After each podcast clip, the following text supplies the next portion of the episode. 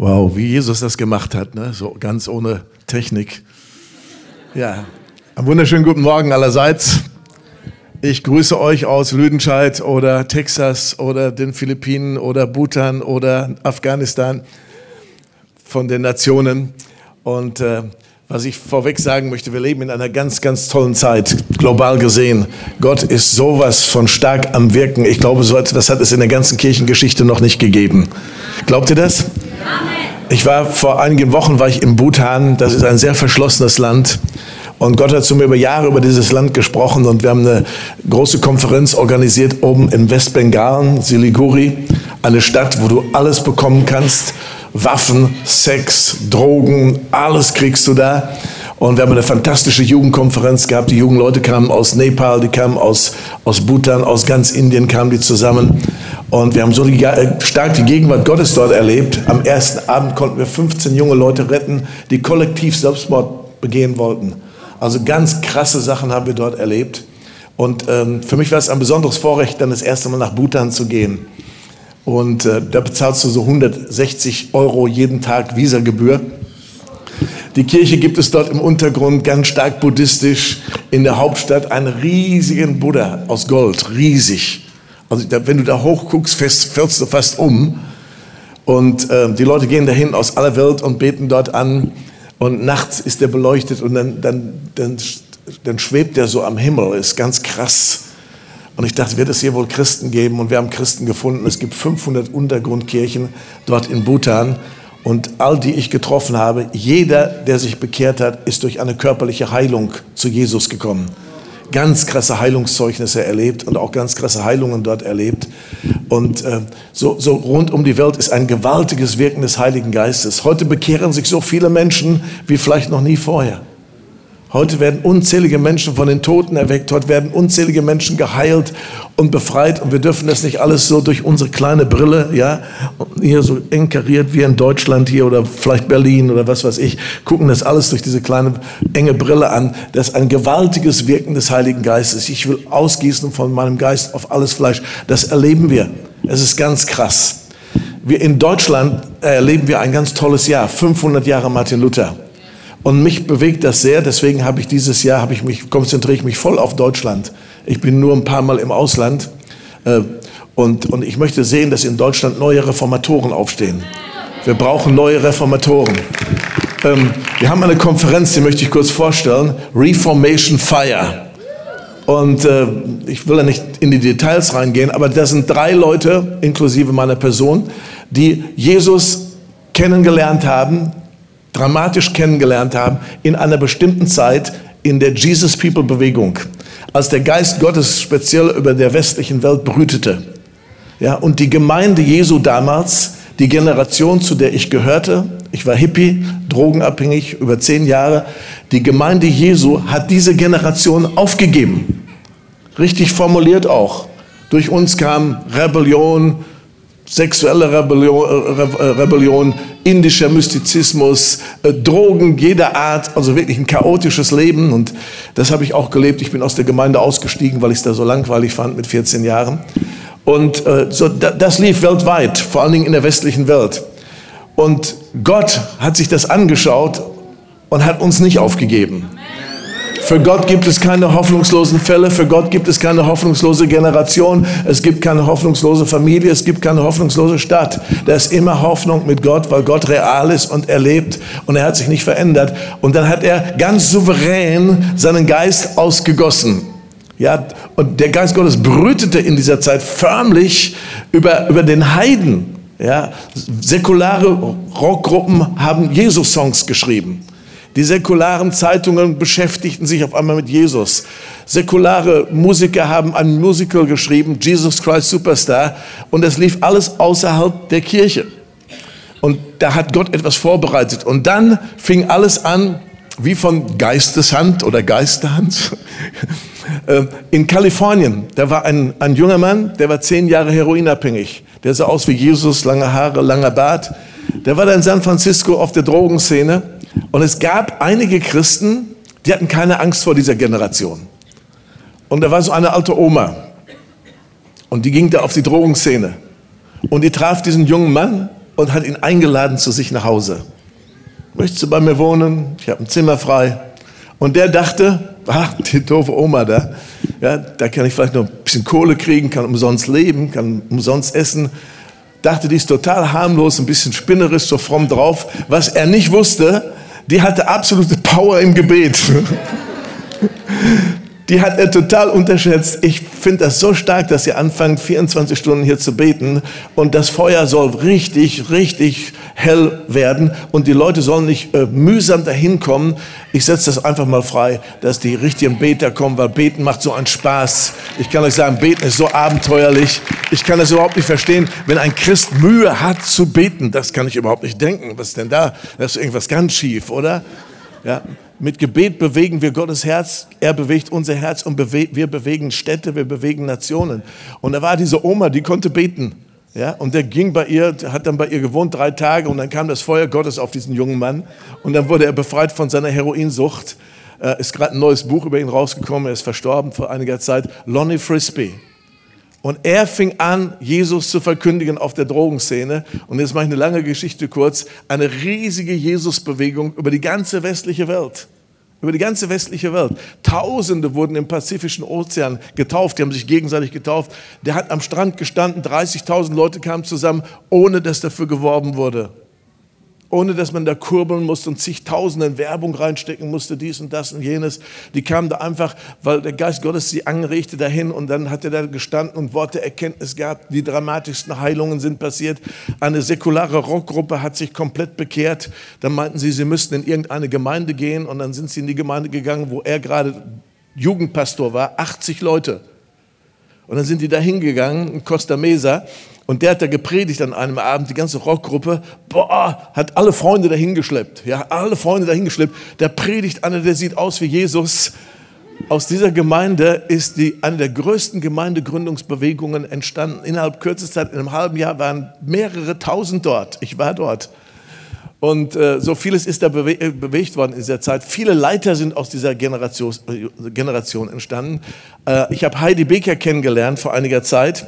Der, der, der Randy Clark hat mich eingeladen nach St. Louis und ähm, da habe ich so 800 Pastoren kennengelernt. Die kleinste Gemeinde, die da war, war so mit 2000 äh, Leuten. Und ich habe mich mit den Leitern unterhalten. Jeder hat sich bekehrt in dieser Jesus People Bewegung. Jeder hatte da irgendwie so seine Geschichte. Und äh, naja, dann habe ich den Randy gefragt, wer eröffnet das Ganze? Ja, Heidi. Und Heidi aus der Schweiz? Nein. Heidi aus Mosambik. Ich habe noch nie was von ihr gehört. Sie war relativ unbekannt. Und äh, dann kam sie in das ganze Ding hinein. Und ich kann euch sagen, der Heilige Geist kam so stark rein. Und diese Pastoren waren erfolgreich, aber immer noch hungrig für Gott. Nach so vielen Jahren immer noch hungrig vor Gott. Und Heidi kam ja nicht höher bis zu den Knien, weil sie war so betrunken im Heiligen Geist. Und ihre Message war sehr einfach. Zu groß, zu klein zu hart und hier muss Feuer rein. Das war so ungefähr ihre Message. Und dann sprangen die Pastoren auf einmal, die saßen auch so da, die sprangen über die Bänke und kamen nach vorne ohne Aufruf und knieten nieder und weinten und, und, und, und, beteten, was das Zeug hielt. Und ich war so an der Seite, ich dachte, oh, oh, oh, was denn hier passiert? Was läuft denn hier ab? Und dann habe ich mal so mein, meine Lauscher da so rein. Und dann beteten, Gott, forgive me, I wasted my time. Das hat mich so berührt. Ich dachte, boah, so hungrige Leute. So hungrige Leute. Ich bin in diese Jesus People Bewegung zum Glauben gekommen. Ich wusste nicht, dass es die gibt. Auf einer Drogenparty kam der Geist Gottes ganz souverän in mein Leben und ich bin dramatisch befreit worden. Um mich herum war, war eine Orgie, wirklich, da lagen sie nackend rum, da waren sie, haben sie Sex gemacht. Äh, da, hatten alle Drogen, die ihr euch vorstellen könnt. Ich war mit meiner Freundin dort, ich habe das organisiert und der Heilige Geist kam da rein. Wirklich, Gott braucht nicht lange, um mit dir Geschichte zu machen. Ich bin nicht der, der, der, der predigt, es braucht lange Zeit, bis du irgendwann mal frei wirst und, und tausend Gespräche und dies und das und jenes. Wenn ich in meine Bibel reinschaue, dann sehe ich, dass Gott ein Gott der Wunder ist und dass er schnell handelt. Schnell. Wenn das richtige Timing da ist, er handelt schnell. Er hat einen Propheten nach Ninive geschickt, das ist eine Geschichte für sich. Ja? Aber als er dann endlich da landet, hat er eine Botschaft gehabt und 120.000 Leute haben sich bekehrt an einem Tag. Eine Stadt wurde gerettet. Warum soll das nicht heute möglich sein? Dann ist er dieser besessene Gerasener. Alle haben sie Angst vor ihm. Ja, er ist gewalttätig, in Ketten gebunden, irgendwo vor den Toren der Stadt in einer Höhle. Und Jesus kommt in seine Gegenwart. Zack, in wenigen Minuten ist er frei, vernünftig gekleidet. Und er sagt, Jesus, ich will dir nachfolgen.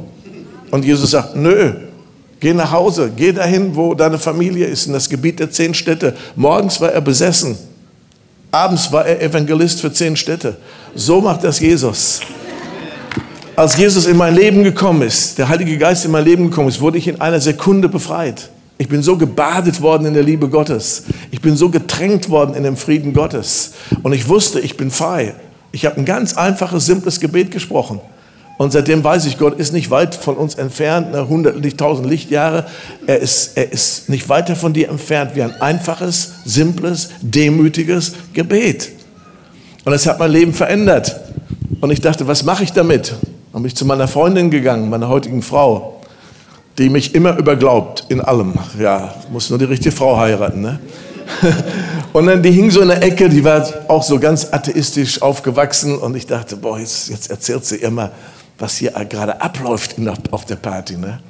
Und die liegt da so und strahlt mich so an. Und ich sage zu ihr, weißt du was, Irene, Gott ist im Haus. Und ich dachte, jetzt kommt die Abfuhr. Ne? Und sie sagt, ich weiß. Was? kurz unterhalten, dann sagt sie zu mir, ich ziehe hier morgen aus. Ich habe keinen Bock mehr auf das Leben, ich will keine Drogen mehr nehmen. Und ich, wow, Gott ist im Haus. Gott ist im Haus. Gott ist hier im Haus. Halleluja, Gott ist im Haus. Und dann habe ich meine erste Predigt gehalten. Na, ich, ich, hatte keine Zeit, auf eine Bibelschule zu gehen, bis heute nicht. Ja.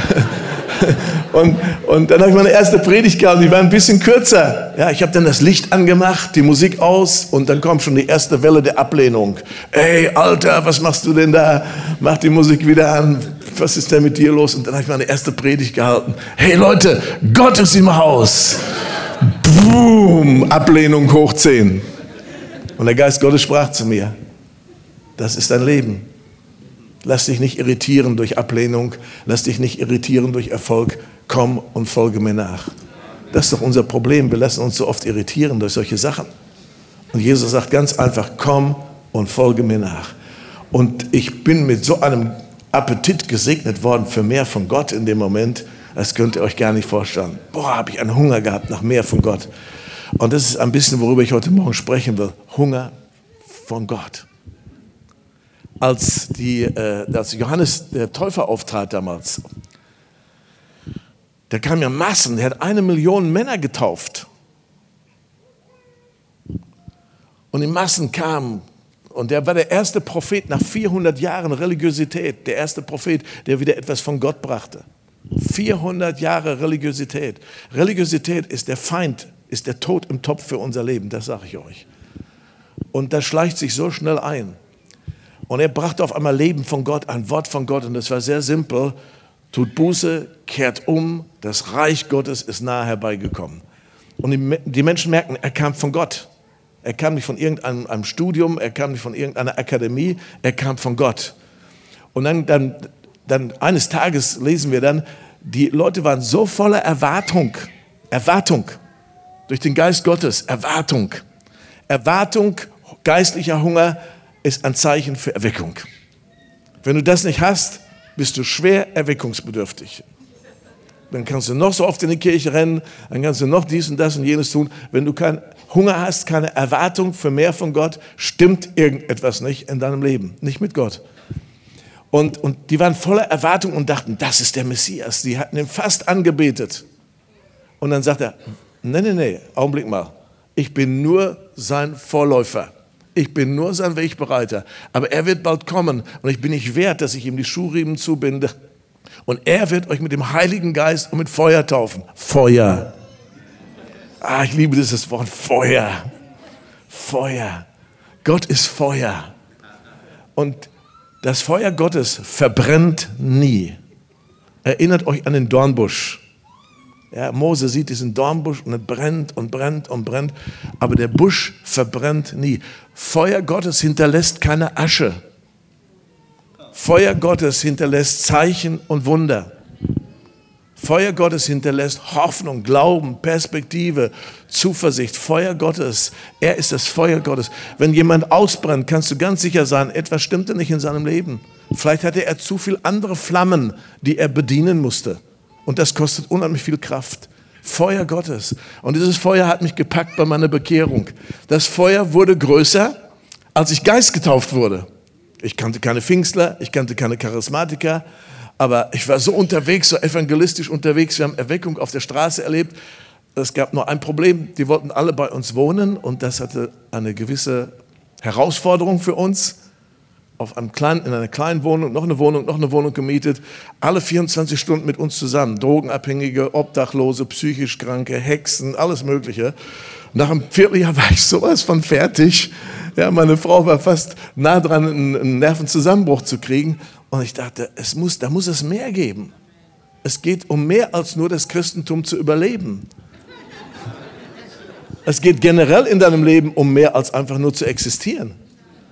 Und, und, und wie gesagt, ich kannte keine charismatische Szene, nichts. Wir dachten, alles, was mit uns passiert, hat mit der Kirche sowieso nichts zu tun. Ja, das einzige Buch, was wir hatten, war das, die Bibel. Oh, ich liebe dieses Buch. Ich liebe dieses Buch. Es gibt noch ein Buch, das gut ist. Mein erstes Buch, Help I Need Somebody. Kannst du nachher kaufen draußen. Es gut weiterzugeben. Tausende sind gerettet worden durch dieses Buch. Also habe ich die Bibel aufgeschlagen. Denke, es muss einen Schlüssel geben. Es muss einen Schlüssel geben. Und dann äh, Apostelgeschichte 1, Vers 8. Bock! Sprang richtig in mein Herz. Da steht, ihr werdet Kraft empfangen. Ich dachte, boah, das ist es. Genau das ist es. Ich habe es nicht weitergelesen. Ja, habe es nicht weitergelesen, wohin das alles führt. Ja, ich habe nur, boah, das war wie so ein Zauberwort. Ihr werdet Kraft empfangen. Ich habe zu meinen Freunden gesagt, das ist es. Lass uns auf die Knie gehen. Alles, was in der Bibel äh, geschrieben ist, das kann man erleben. Und jetzt werden wir Kraft empfangen. Aber nichts passiert. Sieben Tage nichts passiert. Mann, war das ein Frust. Hast schon mal gebetet und nichts passiert? Wir denken, nichts passiert. Es passiert immer was. Wenn du betest, passiert immer etwas. Und Gott hat etwas vorbereitet und dann auf einmal nach sieben Tagen, boom, da krachte der Heilige Geist bei uns rein. Ich kann dir sagen, ich bin Geist getauft worden, drei Tage und drei Nächte. Ja, ich bin ein Waisenknabe gegenüber Heidi Baker, aber der war das sieben Tage und sieben Nächte. Ja, ich bin sowas von im Heiligen Geist gebadet worden, im Volk Gottes getauft worden, unsere ganze Gemeinschaft und mit dem entsprechenden Resultaten. Wir haben auf der Straße erlebt, wie Leute von uns Geist getauft worden sind, auf Verkehrsinseln. Ich gehe dann in die nächste Diskothek rein, da haben sich gleich drei Discjockeys hintereinander bekehrt, einige Kellner bekehrt, die Besucher bekehrt, dann wurde eine säkulare Diskothek wegen zu viel Jesus geschlossen. Also ich kann euch sagen, es hat schon Ergebnisse, wenn du wirklich Geist getauft wirst. Ja? Und dieses, dieses Feuer ist immer größer geworden. Und dann so nach einer Zeit haben wir gemerkt, ja, es gibt auch noch andere Schafe in Gottes Stall. Und wir haben uns dann auf die Suche gemacht nach Christen, nach dem Volk Gottes. Und dann habe ich so meine interessanten Erfahrungen gemacht. Ich kam in so die erste Gemeinde rein und dann gleich erzählt, was wir alles erlebt. Beine rausgewachsen, Dämonen rausgesprungen und die, und die standen da. Und, und, und dann kam einer, sagte, das seid ihr Pfingstler? Ich sage, was ist denn das? Und dann ihr Charismatiker, habe ich auch noch nicht gehört. Ihr seid Geist getauft. Ja, das ist von unten. Ich sofort runtergeguckt, hab nichts gesehen. Ich habe die Sprache überhaupt nicht verstanden. Und dann kommt so eine, so, eine, so eine ältere Frau auf mich zu. Junger Mann, wie lange bist du gläubig? Habe ich auch noch nicht gehört, so eine Frage, gerechnet, ungefähr zwei Jahre. Ach, sagt sie, hm, als ich so jung war wie du im Glauben, da hat mein Feuer gebrannt. Oh, da hat mein Feuer gebrannt. Was habe ich nicht alles für den Heiland getan? Ich denke, was kommt jetzt, was kommt jetzt, jetzt kommt nichts Gutes. Und wenn du dann so länger mit dem Herrn gehst, ja, ganz komische Sprache, ne? Wenn du so länger mit dem Herrn gehst, ja, ich sage, was passiert, wenn man länger mit dem Herrn geht? Dann brennt das Feuer immer mehr runter, immer mehr runter. Und dann habe ich innerlich eine Entscheidung getroffen. Nee, das nehme ich jetzt nicht an. Das ist nicht biblisch. Das Feuer soll immer größer und immer größer und immer größer und immer größer werden. Oh, ich habe Geistestaufen gesehen von tausend, von 2000 Leuten, von vielen, vielen Menschen auf einmal. Bomben lagen alle am Boden. In Asien nennen sie mich Pastor Bum. Zack, zack, zack. Aber was ich sagen will, Hunger, geistlicher Hunger, Erwartung. Maria hat prophezeit, als sie Elisabeth besucht hat. Gott lässt die Reichen leer ausgehen, aber die Armen, die, die Hungrigen, die füllt er mit seiner Gegenwart. Die füllt er mit seiner Gegenwart. Die füllt er. Die füllt er. Die füllt er. Gottes Gegenwart. Schau mal, Mose, der hat so viele Wunder erlebt und dann hatte die ganzen Leute da am Hals in der Wüste und hat viele Herausforderungen durchs Meer, die Plagen, viele Wunder erlebt. Er wusste, wer Gott ist und mittendrin geht er auf einmal oben auf den Berg. Und dann betet er, Gott, lass mich deine Herrlichkeit sehen. Als ich das das erste Mal gelesen habe, habe ich gedacht, spinnt er? Der sollte einen Dankbarkeitsaltar aufmachen für alles, was der schon erlebt hat. Und mittendrin in dieser Zeit, Gott, lass mich deine Herrlichkeit sehen. Ich gehe hier nicht einen Schritt weiter, wenn ich nicht deine Herrlichkeit sehen kann. Und Gott kommt und sagt, du kannst meine Herrlichkeit nicht sehen, du kannst mich nicht sehen. Wer mich sieht, der wird sterben. Aber du darfst hinter mir herschauen. Und dann geht Gott an ihm vorbei. Und dann geht er runter in das Tal. Und nur durch das Vorbeigehen Gottes ist er auf einmal so berührt mit der Salbung. Der kommt unten in das Tal. Die Leute können ihn nicht mehr anschauen. Der glänzt. Der glänzt und glänzt. Sie können ihn nicht mehr anschauen. Sie mussten eine Decke vor ihn halten, die Decke des Mose, um überhaupt in seiner Gegenwart es aushalten zu können. Ich erlebe manchmal so ein bisschen so kleine Sachen. Ja, ich sitze im Flieger, ja, fliege irgendwo hin. Neben mir sitzt ein junger Mann und dann äh, fängt er an mit mir so bla bla bla. Ja, und dann sagt er, was, was machst du beruflich? Ich sage, das sage ich dir nicht. Warum nicht? Ich sage, äh, du kannst jetzt mal raten. Ja, und dann fängt er an zu raten, Geschäftsmann und was der alles geraten hat. Ich sage, das rätst du nie. Das rätst du im Leben nicht, was ich mache. Und dann habe ich ihn so richtig neugierig gemacht, ne? so richtig heiß gemacht. Und dann, der, der hat der mich so genervt, ja. Und dann habe ich ihm das gesagt und dann sagt er, Mann, jetzt fallen mir alle meine Sünden ein. Ich bin das schwarze Schaf meiner Familie. Meine Eltern haben mich aufgegeben. Und ich bin auf dem Weg ins Bordell. Ich will ein Wochenende im Bordell zubringen. Du versaust mir das ganze Wochenende. Ich habe dann für ihn gebetet im Flieger und habe hab gebetet, Gott, versau ihm das Wochenende noch besser, als er sich das überhaupt vorstellen kann. Und er hat so eine Begegnung mit Gott gehabt im Flieger. Leute, ich, ich treffe Leute, die bekennen ihre Sünden, ohne dass ich überhaupt darüber spreche. Die fangen an, äh, du weißt du, dass ich noch Drogen nehme? Weißt du, dass ich noch rauche? Weißt du, dass ich noch Alkohol trinke? Weißt du, dass ich die Ehe gebrochen habe? So ein Zeug. Dann denkst du, was ist das denn? Wenn du eine Begegnung mit Gott hast, die verändert alles. Die verändert alles. Wenn du ein langweiliges Leben mit Gott hast, stimmt irgendwas mit dir nicht, nicht mit Gott. Der ist abenteuerlich, das kann ich dir sagen. Er füllt die Hungrigen mit, mit Gut, ja, mit seinem Gut. Neulich war ich in einer Gemeinschaft da oben bei uns im Ruhrgebiet. Ich habe das gestern auch schon erzählt. Plötzlich geht die Tür auf, 20 Leute kommen rein, setzen sich hin. Nach fünf Minuten stehen sie auf und stehen geschlossen vor mir. Während ich predige, unterbrechen meine Predigten und schauen mich an und ich bekomme raus, da ist eine Übersetzerin bei, die kommen alle aus Syrien.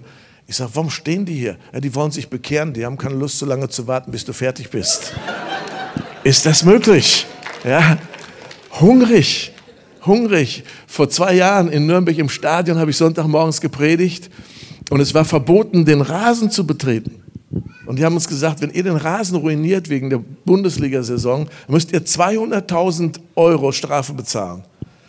Und alles ging soweit gut. Dann war ich am Sonntagmorgen dran. Und was passiert? Eine Frau am anderen Ende des Stadions, es war heiß, springt über die Barriere und fängt an, über den Rasen zu laufen. Security Service hinterher, die Kameras auf sie gerichtet, 25.000 Leute. Links und rechts wollten Leute auch schon springen, aber der Security Service war richtig gut und hat das verhindert. Da war ich froh. Und diese Frau lief und lief und lief und sie war so schnell, dass keiner sie fassen konnte und landete vorne. Boom, lag sie da im Heiligen Geist. Mich hat interessiert, was mit der Frau passiert. Sechs Stunden war die gebadet im Heiligen Geist. Da erlebst du Gott. Da erlebst du Gott. Einfach da rumsitzen, zur Kirche gehen, wieder nach Hause gehen, schöne Predigt. Schlechteste Kompliment für mich ist, deine Predigt war gut. Das ist das schlechteste Kompliment, was du mir geben kannst. Aber wenn der Heilige Geist wirkt, dann bin ich zufrieden. Und ich habe hab dann mit der Frau gesprochen. Sie sagte, ich war so, ich war sowas von hungrig. Ich bin an dem Morgen ins Stadion gegangen. Ich sage, Gott, heute oder nie. Und dann sitze ich da und der Geist Gottes sagt, renn nach vorne.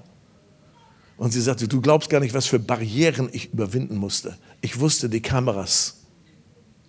Ich bin eigentlich ein sehr verklemmter Typ. Es ist gar nicht meine Art. Die ganzen Leute werden auf mich, wahrscheinlich wird man mich verfolgen. Das wusste die alles vorher. Ne? Und Gott sagte, renn nach vorne, ich werde dir begegnen, ich werde dir begegnen. Und dann ist sie gesprungen und die alle hinter ihr her, hat ihr Leben dramatisch verändert. In der Gegenwart Gottes wirst du verändert. In der Gegenwart Gottes.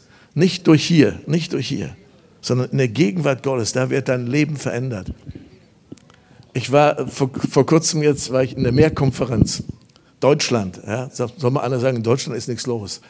10.000 Leute, weitgehend Katholiken. Ja, und ich habe dort gepredigt und man hat mir auch gesagt, du kannst keinen Aufruf machen, das ist alles zu gefährlich, Sicherheitsvorkehrungen.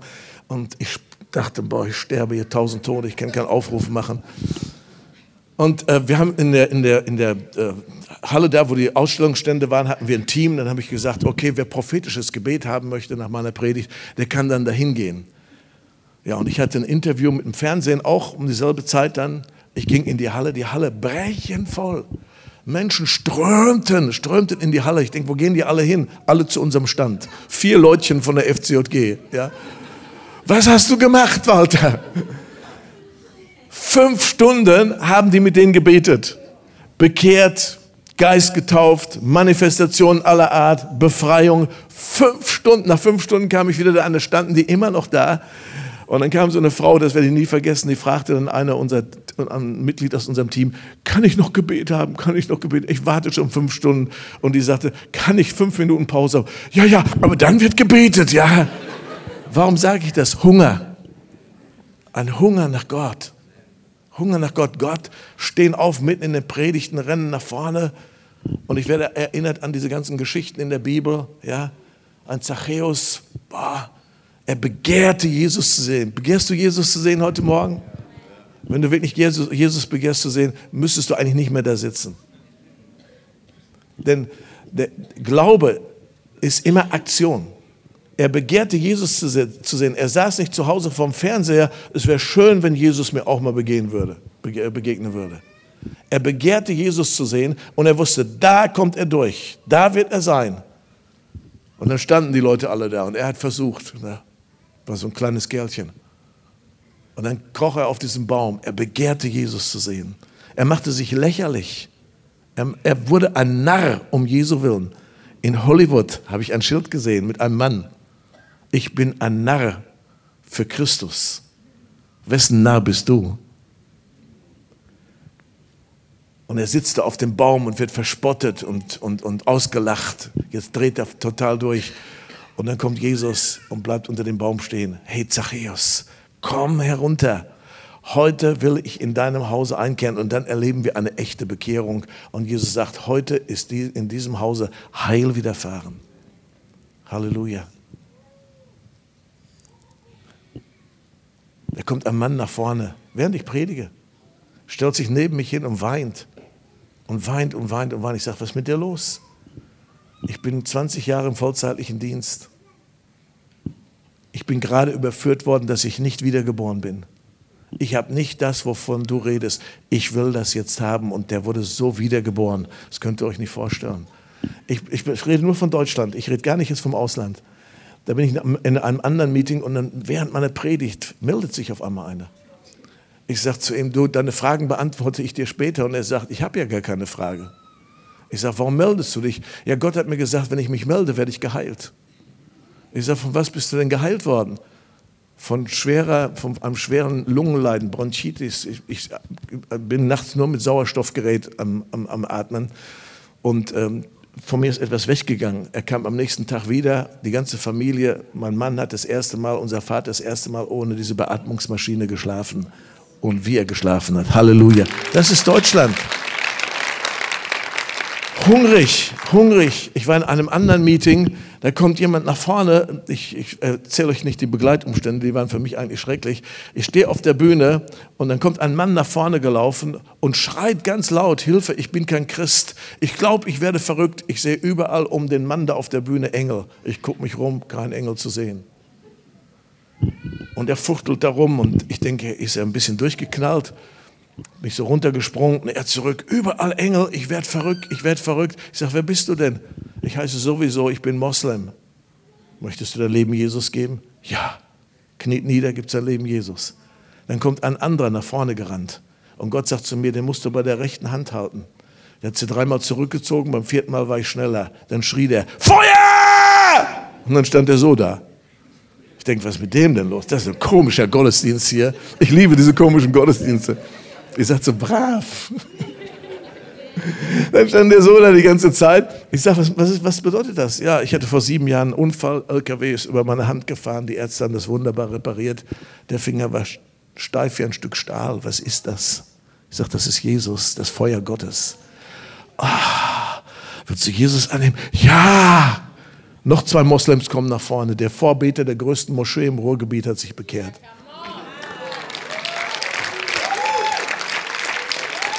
Dann steht da ein Mann auf, der steht, der sitzt da vorne, der steht auf ne, mit Schlips und Schlaps, steigt, steigt auf den Sessel und macht so Hula-Hoop-Bewegungen, beugt sich, also da, dies und das, springt wieder runter, springt wieder hoch. Voll Attention. Alle waren so, ah, was passiert ihr eigentlich? Ne? Und äh, ich sage, was ist mit dir denn los? Er sagt, ich müsste eigentlich nächste Woche Bandscheibenoperation haben. Das, was ich hier mache, habe ich schon seit sieben Jahren nicht mehr gemacht. Er brauchte keine Operation. Dann haben sich noch 39 Menschen gemeldet und haben ihre Heilung bekundet. Hunger, da ist so ein Hunger nach mehr. Da ist so ein Hunger nach mehr. Die blutflüssige Frau, die hörte, Jesus kommt in ihre Stadt. Was musste die überwinden an Barrieren? Die musste laut rufen, wenn jemand nur in ihre Nähe kam, laut rufen, ich bin unrein. Und die kam, die kam, dann Jesus kam in ihre Stadt. Sie war eine Frau. Die durfte sich nicht einfach so in die Menschenmenge reindrängen in dieser Kultur und so krank schon mal gar nicht. Und sie sagte, wenn ich nur den Saum seines Gewandes berühre, werde ich gesund. Und sie machte das. Da muss man Sachen überwinden, überwinden. Der blinde Bartimäus, der fängt an zu schreien, als er hört, Jesus kommt in seine, in seine Gegend und dann sagen sie, bist du wohl ruhig? Hier benimmt man sich. Ja, hier ist man gesittet und ruhig. So, ne? war wahrscheinlich in dem Moment eine deutsche Kirche. Ja. oh, vergib mir. und er schreit umso lauter. Und er schreit umso lauter. Und er kriegt, was er begehrt. Was begehrst du denn hier heute Morgen? Was begehrst du? Was begehrst du in aller Welt? Einen schönen Gottesdienst? Ja, gehst nach Hause, ach, ja, Predigt war nicht so gut, Predigt war gut, Gemeinde ist auch, auch, auch okay, ja, die andere ist besser. Was begehrst du eigentlich in deinem Leben? Was begehrst du? Vielleicht noch eine, eine Geschichte so zum Schluss. Ich war in Texas, wir haben eine Base in Texas, da boomt das richtig. Und ähm, ja, wir mischen gerade Austin auf. Und dann kam eine Frau auf mich zu, am Ende des Gottesdienstes. Und die wollte etwas von Gott. Und ich war schon auf dem Rausweg. Und dann sagt sie, du, kannst du für mich beten? Die ging in Krücken. Ich sag, ja, kann ich machen. Ist eine gute Idee. Aber was hast du denn eigentlich? Ja, Unfall vor ein paar Jahren, hat sie ein Auto zum Krüppel gefahren. Ich sag, äh, und wer hat schon alles für dich gebetet? Ja, jeder Gastredner. Ich sag, toll, jetzt bin ich der Nächste hier. Ne? Und dann sage ich so zu ihr, lass uns was anderes machen. Sagt sie, was denn? Ich sag, nimm deine Krücken und lauf. Sie hat mich angeguckt, als wenn ich direkt vom Mond gekommen wäre. Ja. Dann hat sie gesagt, das geht nicht. Ich sage, nimm deine Krücken und lauf. Wir haben solche Barrieren. Ne? Wir haben so, solche Unmöglichkeitsbarrieren. Ich kann das doch nicht tun, dies und jenes nicht tun. Voller Menschenfurcht sind wir. Wir sind gar nicht radikal genug, wir sind gar nicht entschlossen genug. Es ist uns gar nicht egal, was Menschen denken. Und ich habe sie bearbeitet bis zum geht nicht mehr. Ich sage, nimm die Krücken und lauf nimm die Krücken und lauf. Halleluja. Vielleicht können wir es doch vom Praktischen so machen, dass ihr euch noch mehr an den Rand verteilt, dass wir euch die Hände auflegen können, dass wir an euch vorbeikommen, dass ihr ein Stück nach hinten geht, in die Gänge, an die Wand.